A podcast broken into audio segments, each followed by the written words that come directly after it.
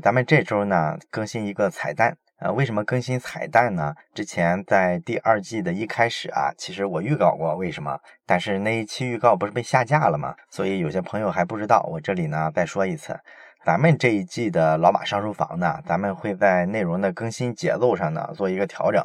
现在呢每个月还是讲四本书，但是呢在网易云音乐这边呢只放前三本，第四本呢咱们独家的放在老马上书房的微信小程序上面去更新。但是呢，咱们这个网易云这边呢，咱不能说开一周的天窗嘛，不能说让大家干等一星期嘛。所以说呢，为了用户体验上更顺畅一些，我呢给大家准备了一个小彩蛋啊。以后呢，咱们这个彩蛋啊，就可以聊一聊一些近期发生的热点的事件，或者说呢，回答一些朋友们比较关心的一些问题。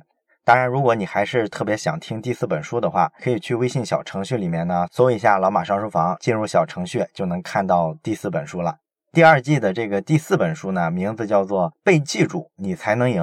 这本书呢是今年刚上的一本新书，主要讲的方向呢，就是从这个最新的脑神经科学和认知心理学的角度呢，去研究了一下咱们人的这个记忆力啊这事儿到底是怎么回事儿，咱们擅长记住什么样的东西，记不住哪些东西。那这事儿呢，其实对整个商业世界来说就特别有价值，因为咱们能记住的东西呢，都是一个好的名字呀，或者说一句脍炙人口的广告语等等等等。如果说呢，你能从这个科学研究的这个理论框架里啊，发现一些共通性的规律，那这就相当于说你在商业世界里呢拿到了一张快车票，会比别人更容易取得成功。感兴趣的呢，可以去搜一下老马上书房的微信小程序，收听这本书。咱们这期彩蛋呢，要聊的这个内容呢，其实是前几天的时候啊，咱们的这个听众朋友啊，跟我私信沟通的时候的一个话题。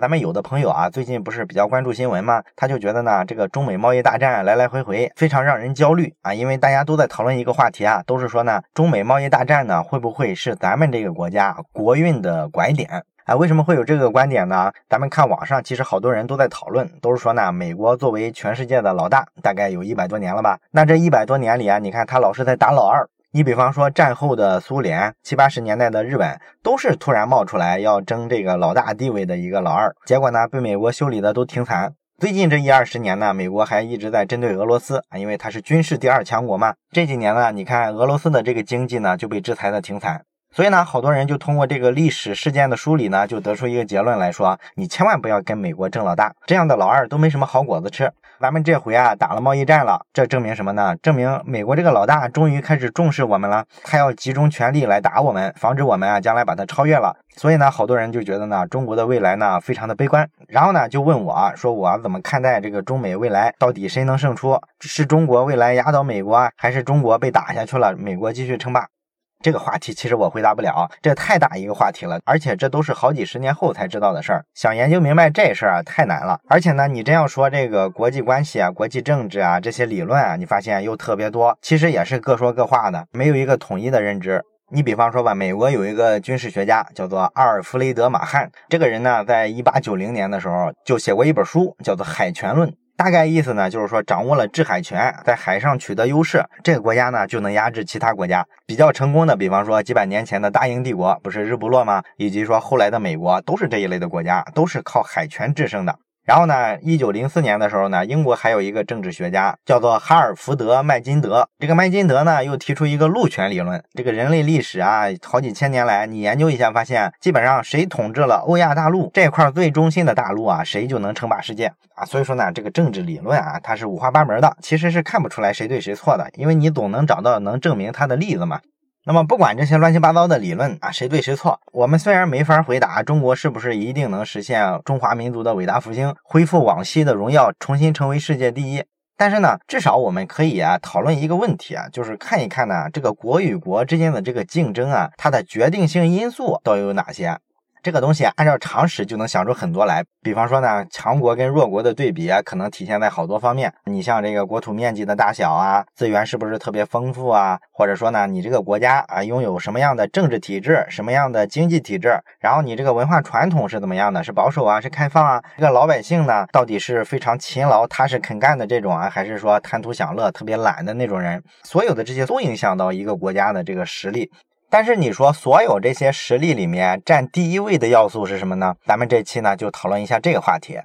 这个地方呢，我想起了以前我看过的几篇文章，大概的意思呢，就是说，实际上呢，决定一个国家未来的命运，或者说这个国家的综合竞争力的，其实一个非常根本性的因素呢，就是人口。应该说这个看法好像有点反常识，对吧？因为咱们一般的意识里啊，对现代经济的认知呢，都是说整个世界的所有的经济形态，如果划分的话，可以划成三个产业：第一产业就是农业，第二产业呢是工业，第三产业是服务业。然后咱们从小学习的时候都有一个认知，就是这些发达国家啊，它哪一块占比比较大啊？就是服务业嘛，对吧？服务业通常啊，在发达国家占这个经济产出的比重呢一多半，然后呢，工业可能占百分之二三十，农业呢就非常少了。这些年，咱们国家其实一直在往这个方向去进化。咱们的这个服务业占经济产出的比重是越来越大，现在也是超过一半了。然后农业跟工业呢都是持续萎缩的。所以说呢，这就给了咱们好多人有一个认识，好像说起来啊，第三产业服务业是一个国家发达不发达一个主要的标志。至于说你这个工业发不发达，咱们大部分人觉得好像没那么重要。而且说呢，咱们国家这几年啊，不是一直讲说去产能嘛？啊，咱们不是产能过剩吗？各种钢铁厂、纺织厂造了太多东西，超过了实际的市场的需要，所以说有很多问题。大家一想起这个工业来呢，就觉得这是比较落后的。可是实际上呢，你就全世界的国与国之间的这个竞争来看，其实呢，拉开各个国家之间竞争力的最根本的因素是第二产业，也就是工业。因为咱们都知道一个事实啊，就是二战的时候呢，美国和日本不是在太平洋上打仗吗？那么日本人呢，偷袭了珍珠港，挑起了这个太平洋战争。可是呢，不管当时的人还是咱们现在的人，咱们评价这事儿的时候，都有一个共同的观点，就是觉得呢，小日本真是人心不足蛇吞象，因为它跟美国的这个国力啊，实在差太远了。有很多数字，其实大家都是耳熟能详了。比方说，钢产量是人家美国的五分之一，然后呢，汽车产量呢是人家的八十分之一，等等等等吧。主要的这几个大的经济指标呢，都是全面落后的。所以说，他敢打美国呢，其实是出乎大家的意料的。日本啊，他之所以啊敢去动手，肯定是跟他对自己的实力和美国的差距啊认识不清楚有关的。但是也有一部分原因呢，是他当时呢做了很长时间的准备，尤其是说在打二次世界大战之前，他们就挺有先见之明的，开始啊去研制当时世界上号称最先进的这个航空母舰，以及说呢这个舰载战斗机。然后打起仗来之后呢，整个的这个二次大战期间呢，大概这七八年的周期内呢，他们总共建造了二十九艘航空母舰。应该说呢，它的这个工业实力啊，证明还是挺强的。只不过呢，在美国面前呢，这确实是有点战五渣了。因为美国从一九四九年十二月七号啊，日本偷袭了珍珠港，然后这个太平洋战争呢开始爆发。你从这时候算，一直算到一九四五年八月十五号日本投降，这总共呢都不到四年的时间，三年多，三年多的时间，美国一共就造了一百四十七艘航空母舰。美国当时的工业水平就是这么了不起，它的这个工业产值呢占当时全世界的百分之三十一点四，是英国、苏联、德国、日本、法国、意大利这。六大工业国的总和，它是这么一个工业实力。那这个工业实力跟打仗有啥关系呢？因为真正到了战时啊，开始打仗的时候呢，一个国家如果你工业实力特别强大，那转化成战斗力就是分分钟的事儿。比方说造汽车吧，哎，你像美国，它的汽车工业不是特别发达吗啊，是日本的八十倍。所以他在当时打仗的时候呢，像福特汽车公司呢，他直接去生产这个 B 二轰炸机。有这一类的这个民营工业企业，他们的支撑呢，美国就能迅速的把自己的战斗力啊给它扩充起来。你像一九四四年的时候呢，美国生产了接近十万架战斗机，这是个什么概念呢？就是说这一年的这个飞机的产量是美国此前三十年的飞机生产量的总和。你看这个工业能力，平常是一个民用产品的生产，一旦到了打仗的时候，转化到军事上，它是这样一种效果。所以说日本啊是不可能不败的。这也告诉我们呢，所谓的这个军事实力啊，其实它的背后呢就是工业实力，比拼的就是这个。从一定程度上来说呢，这个国家的竞争力啊，最终也得看这个工业实力。既然说这个工业这么重要，那决定工业水平的又是啥呢？这时候就不得不提人口这个要素了。咱们一般都会感觉啊，你像工业革命之后呢，很快出现了机器大生产，于是人类就进入了机器生产机器的时代。那么这个机器生产机器的时代啊，咱们大部分人的感觉是效率特别高，就不需要那么多人工了，劳动力呢就多余出来了。好多人从这个点判断呢，觉得说呢，你这个工业再往前进步，肯定是越来越不需要人手了，人口数量没啥用，人口素质反而更重要，因为你毕竟有些高精尖的领域啊，还是需要好多研发人员嘛。所以说，决定一个国家综合国力、决定你的竞争力的，应该是这个地方的教育水平，或者说它的科研实力，这个是个更根本的东西，而不是。人数，但是呢，你有一个问题啊，一定要想清楚。你会发现，工业往前进化，它的方向是越来越精细化，机器设备呢越来越高级，越来越复杂化。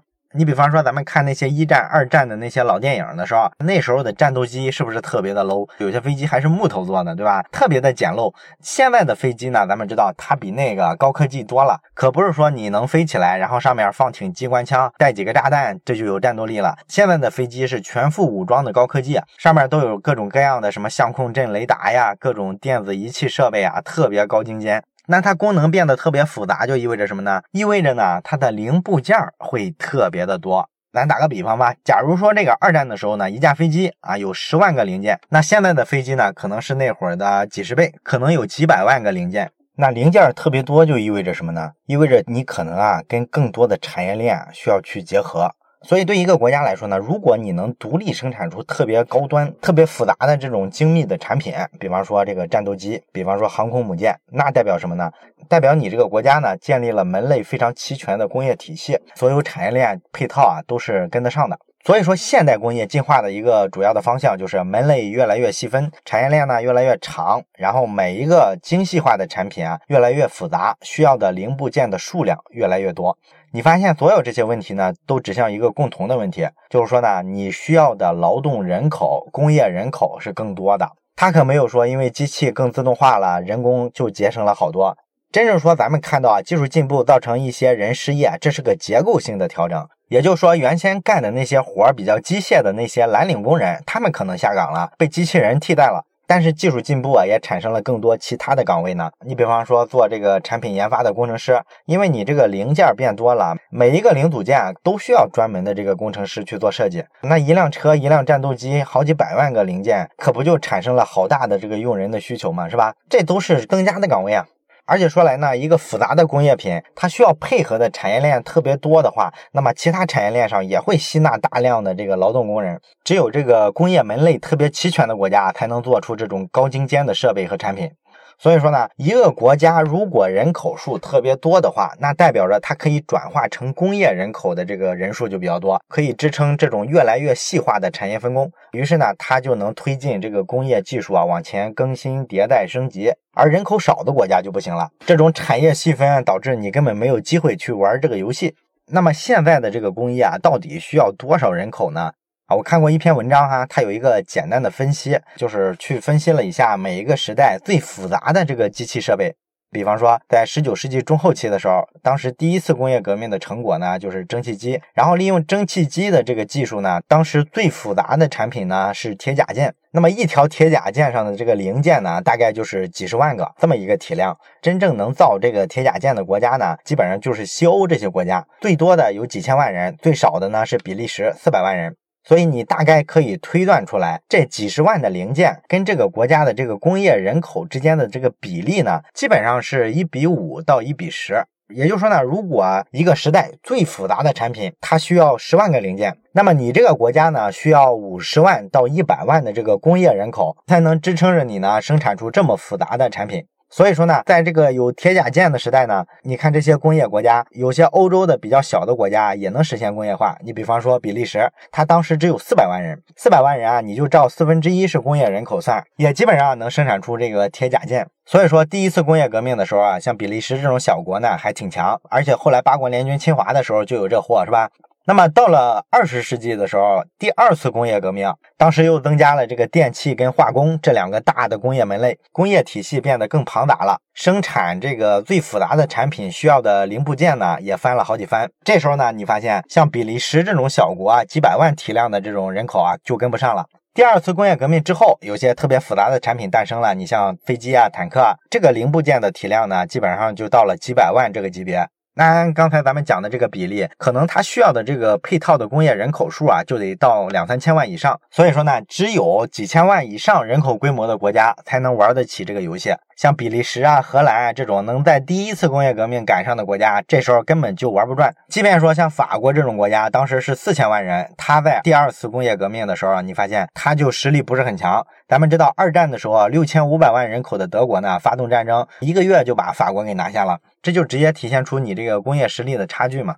但是呢，你发现大部分这些几千万人口的国家呢，其实都是有明显的短板的，因为它必须用非常强的动员能力，让自己国家的这些人口呢，全部进入到工业领域，成为工业人口，才能支撑得起战争这个巨大的消耗嘛。所以这个过程中呢，其实大家都挺吃力。你像德国呢，它在二战的时候呢，陆军肯定是挺厉害的，对吧？这个装甲部队呢，天下无敌。但是你发现它就没有余力去做一些重型的武器了，比方说它的海军就不是很强，它也没有航空母舰。而日本呢，咱们看他当时不是跟美国打海战吗？日本就是有航空母舰的，它的空军呢也不错。但是问题是，日本的陆军呢就是一个短板，它这个坦克大炮呢非常差。咱们都知道，一九四五年的时候，当时二战这个局势啊基本定了啊，盟军要打败法西斯了，所以呢，这些大国就在一块开会，发布波茨坦公告，约定呢说这个苏联红军呢，你要在欧洲战场啊战争结束之后，迅速的投入到亚洲战场来，帮助这个美国打日本。苏联红军呢，在一九四五年的时候，就从中国东北呢直接进来打日本的这个关东军。当时的打法呢，直接就是拿坦克去撞，因为日本的这个产钢能力不行嘛，所以他的坦克呢都皮儿特别薄。苏联红军那坦克啊，跟他一撞就给他撞个稀烂。这就是陆军实力的巨大差异。看整个二战的时候啊，真正说海陆空各方面都行的，就只有一个国家，就是美国。它还是人口基数大，有两亿人嘛。后来呢？战后呢？咱们知道，就是一个两强争霸的时代，就是苏联跟美国争霸嘛。为什么苏联会垮掉呢？苏联其实人口不少，有两亿八千万人，其中呢七千万人是产业工人，也就是说每四个苏联人里啊就有一个产业工人。但是问题呢，就是他为了争霸嘛，他没有办法，他只能把大量的这个产业工人啊都集中在军事跟重工业上，所以这就导致了苏联的这个民用工业啊长期不行。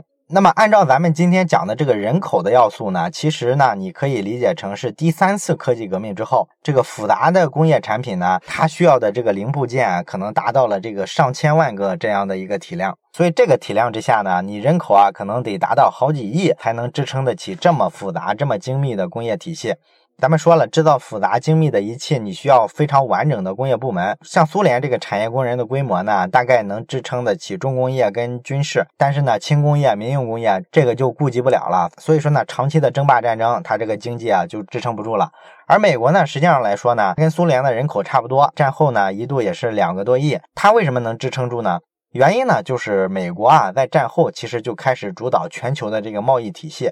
它开始走全球化了，所以咱们都知道的这个第二产业的产业转移，转移到亚洲的日本、韩国、东南亚，包括咱们中国，这个过程呢，其实就是说利用人家这些比较穷的地方，这个廉价劳动力，靠资本的力量呢过去投资建厂。这样呢，仍然是一个工业化的过程，但是呢，我利用了他们的这个工业人口，我只要搞好这个金融，搞好资本，保证这个工厂控制在我手里就行了。所以说，全球化背后的这个推动力呢，其实是说这个发达国家啊，即便人口最多的美国，它这个工业人口啊，也不足以支撑现在越来越复杂的这种供应链体系，越来越复杂的这种产业链结构的一个需要。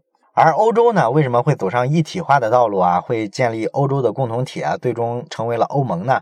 主要原因呢，也是因为欧洲单个国家啊几千万人口，甚至有的小国呢几百万，这个体量在未来的这个工业竞争中啊是完全没有竞争力的。所以说，好几十个国家组成一个，其实就是为了增强自己的竞争力。